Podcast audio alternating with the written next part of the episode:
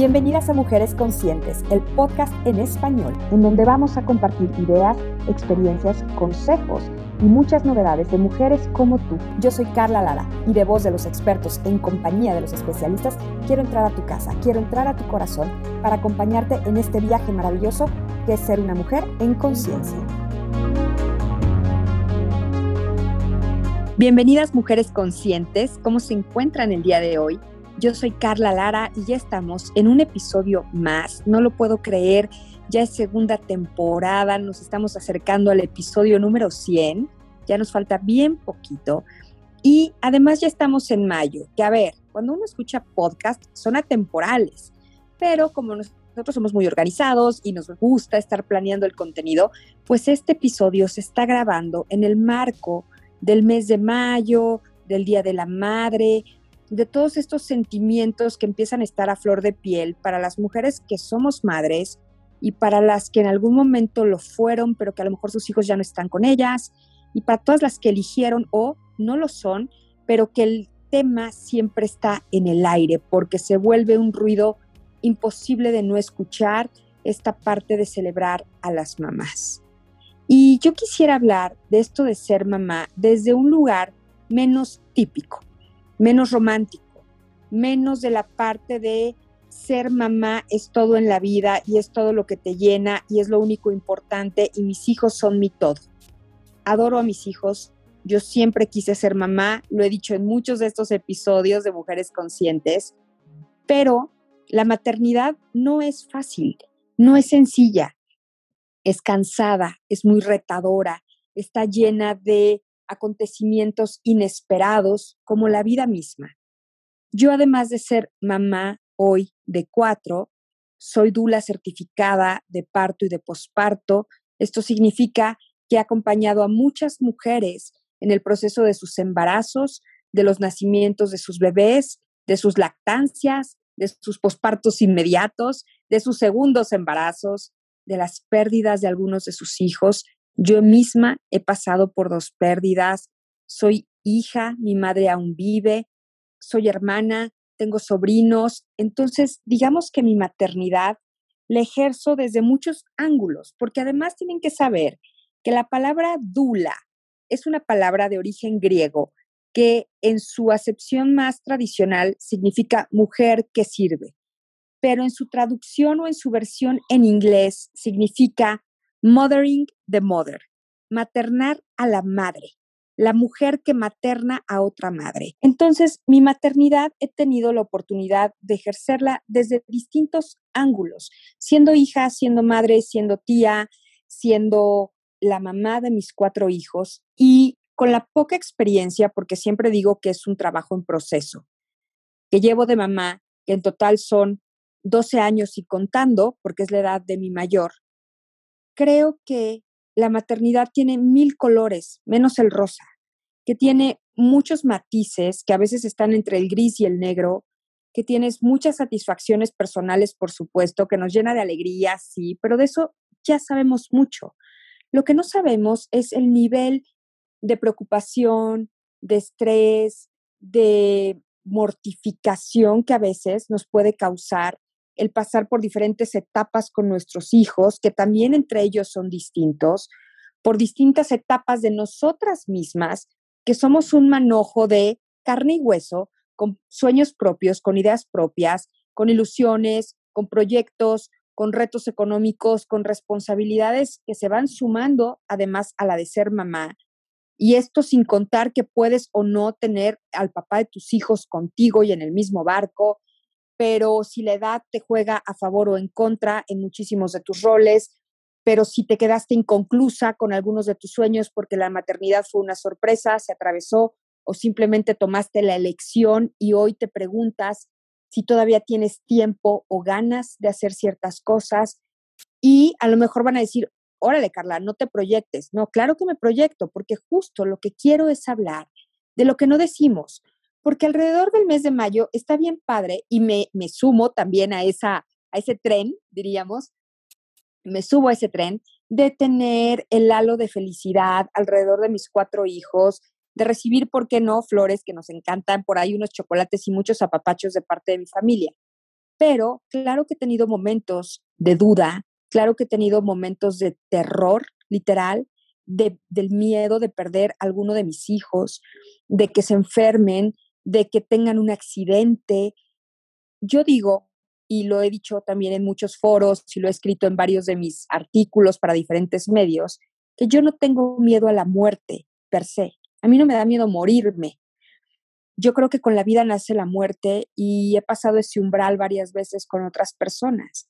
pero me da miedo dejar a mis hijos porque mis hijos son muy jóvenes. Y yo creo que ese miedo lo concebimos en el momento en que concebimos un bebé. Nos da miedo faltar, nos da miedo enfermarnos, nos da miedo tener un accidente, nos da miedo no ver a nuestros hijos crecer o que no crezcan sanos o que se topen con la persona equivocada en la vida o que cometan un error que les pueda costar su libertad, su integridad, su salud, su felicidad. Nos da miedo que nosotros seamos parte de ese error, nos da miedo no estar lo suficientemente presentes y conscientes de sus vidas. Si de pronto tuvimos una necesidad mayor de estar trabajando y dedicadas a otro tema por sacarlos adelante y ¡pum! 3, 2, 1 crecieron y no tuvimos ese bebé en brazos lo suficiente. O 3, 2, 1, elegí empezar una nueva relación y me distraje y se vale porque somos seres humanos. 3, 2, 1 y ya no tuve el otro bebé que sentí que debía haber tenido y entonces me quedé con las ganas o tuve ese otro bebé que a lo mejor vino a romper en mi esquema de vida algo que ya no estaba planeado y todo eso tiene puntos suspensivos. Se vuelve infinito para las mujeres que somos madres. Algunas tienen maternidades plenas, bellas, felices, claro, con sus tropiezos porque somos personas, porque somos humanos, prueba y error, digo yo, con cada hijo, porque nadie se la sabe. La que va por la vida queriendo aleccionar a otras madres, queriendo juzgar a otras, opinando sobre la maternidad o sobre la crianza de otra mamá, no, no voy a decir que está bien o que está mal, simplemente pienso que tal vez no sabe tanto como cree saber, porque cada una es única, porque cada niño es un universo cada mujer es un planeta y eso además forma parte de otra galaxia, que es el papá de ese bebé, y así nos vamos conformando los núcleos familiares llenos de ideas, de emociones, de pensamientos, del famoso equipaje emocional que trae cada uno de las personas que forman la familia y de la salud y de las hormonas y de los cambios de humor y de los cambios de edad y de todas las pruebas que nos va poniendo la vida enfrente. Definitivamente yo sí creo que este año que recién terminó, el 2020, y este que está transcurriendo, el 2021, son años sui generis por muchas cosas. No nada más porque es la primera vez que los transitamos como cada año en la vida de un ser humano, pero porque además representan un reto en la salud de la humanidad como nunca antes durante tanto tiempo por la pandemia del COVID. Yo estoy segura que cada día tenemos la luz más cerca al final del túnel, porque bueno, ya están las opciones de vacunación, porque cada día los médicos de alta especialidad van encontrando cosas que van ayudando a una mejor recuperación de los pacientes, porque bueno, también los tratamientos que se administraron hace un año hoy ya tienen 12 meses de diferencia y ya pueden determinar si fueron eficientes o hay algo que cambiar en el protocolo. Y entonces vamos estando más cerca de una realidad menos sensible. Pero este año ha sido un año que las madres, no digo que los padres no, ¿eh? yo nunca dejo a los papás de fuera, y menos porque yo tengo la fortuna de contar con el padre de mis hijos, que es el mismo de los cuatro, y que es un hombre bien fajado, bien plantado y bien presente para ellos. Pero no todas las familias son así. Y en este caso se trata de dedicarle este episodio a las mamás, no todas las madres la han tenido fácil, especialmente el año pasado y este. Porque retos de salud, porque retos económicos, porque muchísimas parejas que existían se disolvieron, porque a lo mejor ya traían problemas desde antes y bueno, esto ya fue la cereza del no pastel que terminó de, tirar el, jarrón al pozo hasta que se rompió, porque a lo mejor perdieron algún miembro de su familia o su estilo de vida, de vida se tuvo que ajustar a otra forma de vivir porque tuvimos miedo o quizá lo tenemos en presente porque quizá nos confiamos y por ahí no nos fue tan bien, porque quizá hemos vivido con demasiado temor y hemos dejado de hacer ciertas cosas y hoy nos planteamos si vale la pena seguir esperando. Entonces, ser mamá, para mí, hoy,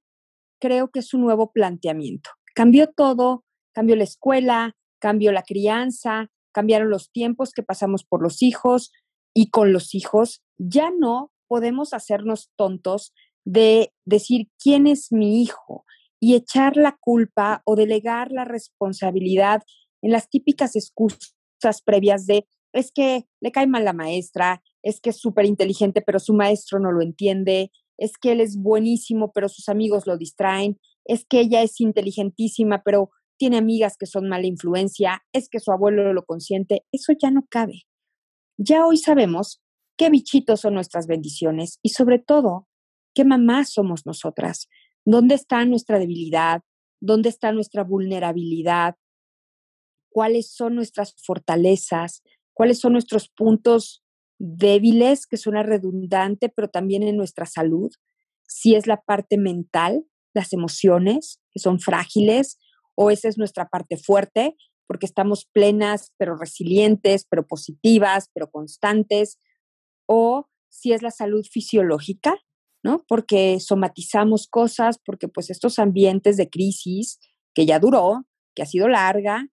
no son sencillos de procesar y de pronto es, híjole, yo tengo un nivel de estrés altísimo y entonces eso me afecta y constantemente tengo diarrea porque estoy muy nerviosa o tengo problemas de la piel porque todo se me enciende en la cara, soy muy sensible o resulta que me da eh, tos nerviosa porque se me empiezan a presentar las alergias por el cambio de estación. Y todo esto, al ser mamás, porque claro que es de humanos, pero al ser mamás nos complica la vida, porque por ahí hay una creencia de que las mamás no tenemos derecho a enfermarnos. Y yo coincido. Coincido porque cuando me ha tocado y que gracias a Dios hasta ahora, so far, so good, no me he enfermado en el 2020 ni en el 2021 lo que va, de nada por ahí algún dolor de cabeza y como les he dicho a mis amigos, me dio COVID emocional porque ya me asusto y empiezo a sentir cosas, pero nada que ver y siempre que he tenido la necesidad de comprobarlo, todo ha salido negativo hasta ahora.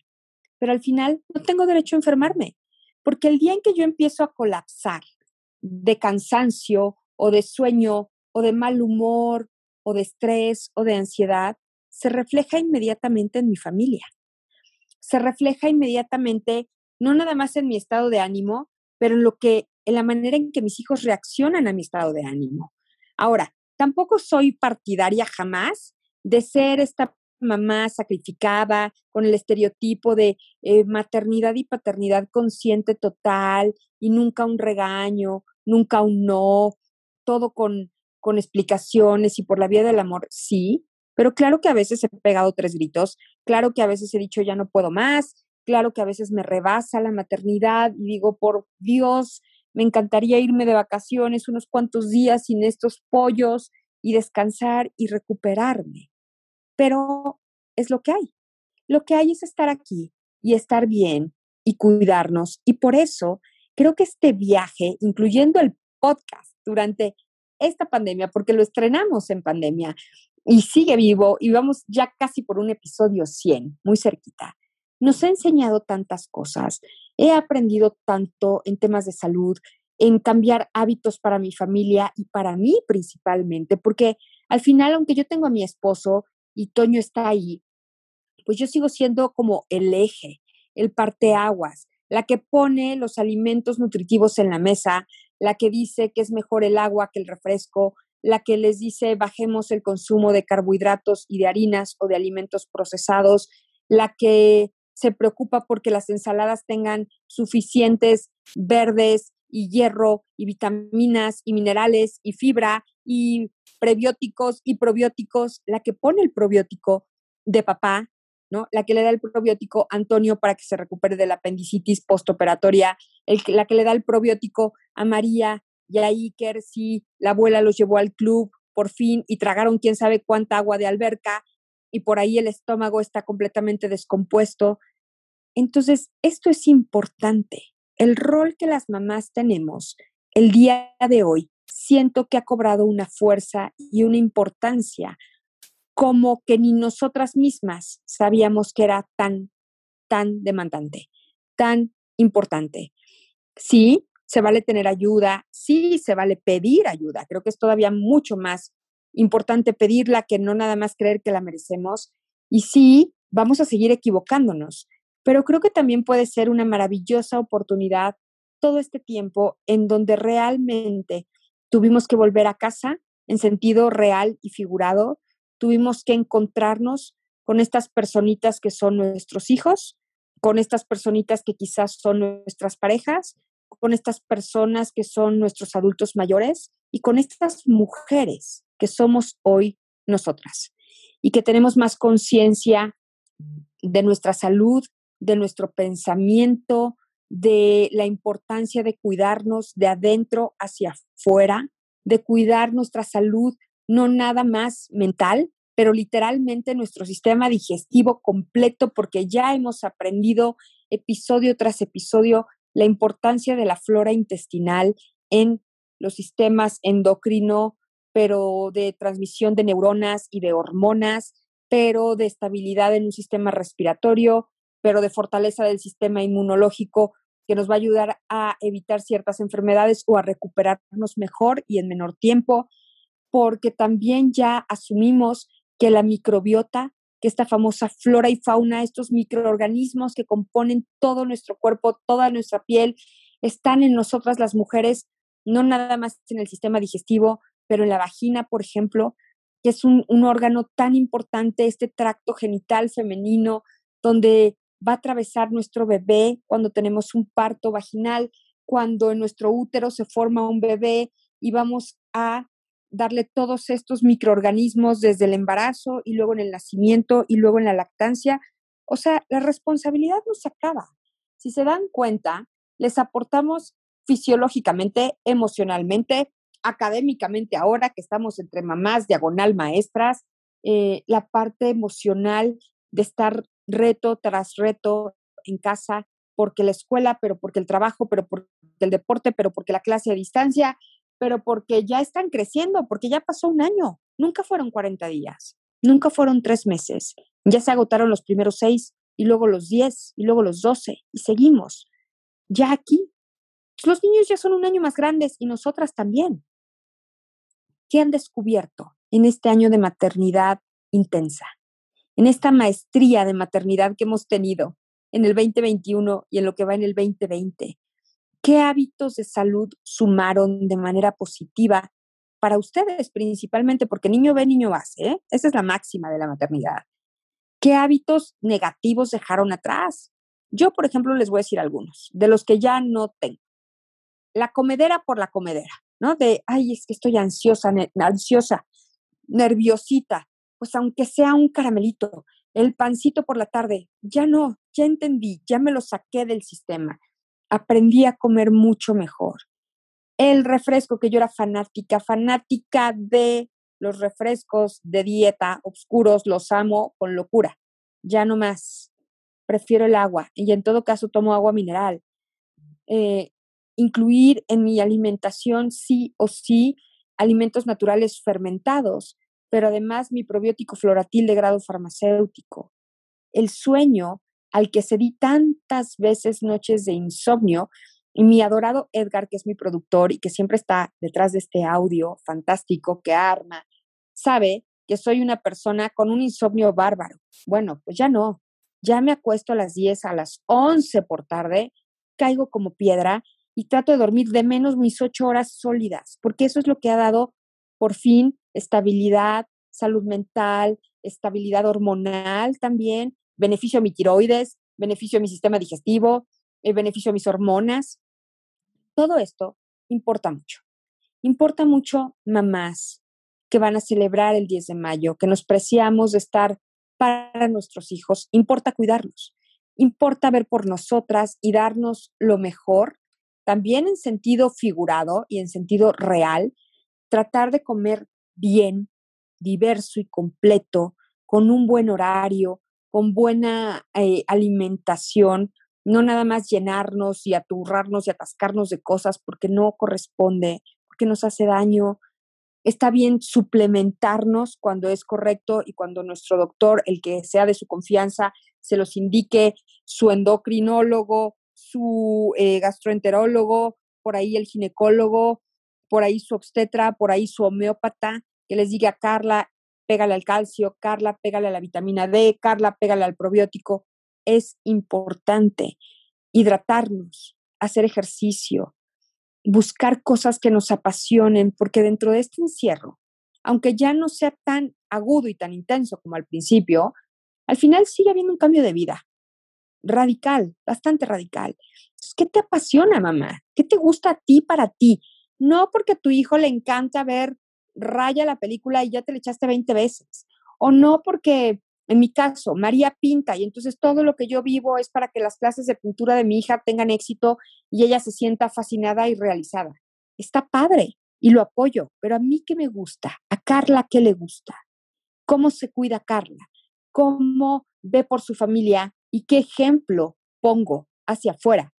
No en mis redes sociales, sino hacia afuera cuando me levanto de mi cama, cuando estoy en el baño, cuando me paseo por la cocina, cuando me sirvo un plato de comida, cuando tengo una pausa en el día, cuando controlo un berrinche de mamá. Eso es lo que importa. Nuestros niveles de estrés yo creo que han sido altos para la mayoría de los seres humanos en general y creo que las mamás podríamos por ahí ser un poquito más vulnerables. Creo que también ya nos dimos cuenta que si no funcionamos en salud y en estabilidad mental, podríamos tener un desajuste con nuestra familia que no va a ser favorable. También entendimos, ojalá, que con todo y a pesar de lo que yo misma estoy diciendo, no podemos debernos solo a la familia, porque somos importantes nosotras como mujeres, como seres individuales, que vuelvo al planteamiento inicial. Tenemos sueños, proyectos, carreras, trabajos, familia, eh, esposos, novios, lo que cada una decida tener en su vida, no nada más hijos. Entonces, ojo, de ponerlo todo en una balanza, de cuidarnos más. Las hormonas en las mujeres son un tema que siempre estará ahí, vibrante, lleno de cambios y está íntimamente relacionado con los microorganismos que están en la microbiota, porque también son reguladores. Esta flora intestinal es reguladora de hormonas indirectamente modula funciones, por ejemplo, de la corteza suprarrenal, la respuesta inflamatoria, que también lo hemos platicado en otros episodios. El COVID, por ejemplo, no es una enfermedad respiratoria, es una enfermedad inflamatoria. Y entonces, si tenemos una flora intestinal saludable, las mujeres, las mamás, vamos a estar menos propensas a estos brotes, a estas enfermedades que ponen en riesgo nuestra salud y nuestra vida. La microbiota tiene la capacidad de promover la liberación de hormonas intestinales a través de componentes bacterianos, por eso la importancia de comer abundante, diverso de todos los grupos de alimentos, pero sano. Más alimentos naturales, más fibra, más probióticos, más prebióticos. Eh, ya entendimos también que la microbiota es un factor clave en el metabolismo de estas hormonas porque ayudan a su producción, que tiene efectos en algunas sustancias que son neurotransmisores, como la dopamina, ¿se acuerdan esta hormona que estimula a su vez la tiroides? ¿Y cuántas mujeres en México, ya no vayamos al mundo, en México tenemos temas de tiroides? Que si hipo, que si hiper, que si está atrofiada, que si por ahí hay un tumor, que ya me encontraron no sé qué. Entonces, ojo, todo esto importa, no es al aire hablar de estos temas y relacionar las emociones con la nutrición, con la regulación de los microorganismos, eh, las hormonas intestinales que están reguladas por la microbiota también tienen un papel muy importante en la regulación del apetito y de la ingesta de alimentos, porque son liberadas a la respuesta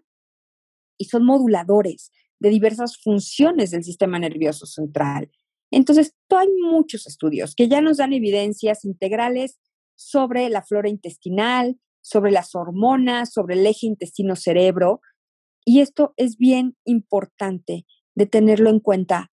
todo el tiempo. Cómo nos cuidamos, cómo vamos balanceando lo que comemos, cómo vamos utilizando herramientas no externas, porque todo, no todo viene de afuera, pero sí estas herramientas de información como este podcast, donde te pueden decir, oye, no es una verdad absoluta, pero ¿por qué no te informas? ¿Por qué no vas con tu doctor y le preguntas?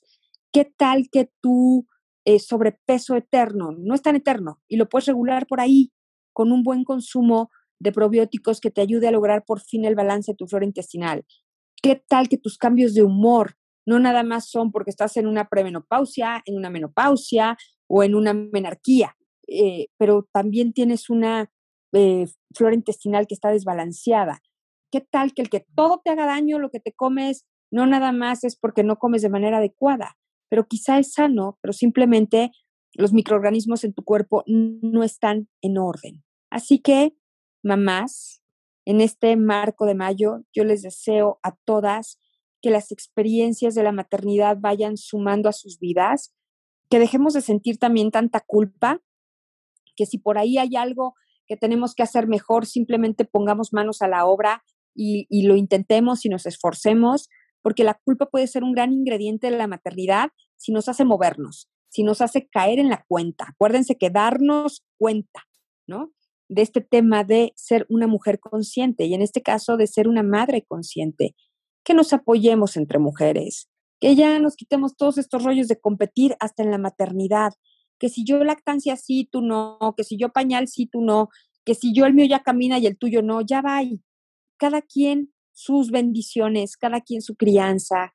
cada quien sus historias personales, su mochila emocional y sus pruebas y sus errores. Les mando un abrazo. Gracias, Floratil, por este espacio, por ser mi aliado para cuidar el balance de la flora intestinal de mi familia, para restaurarla cuando tenemos por ahí un tropiezo. Les mando un beso y nos escuchamos en el próximo episodio.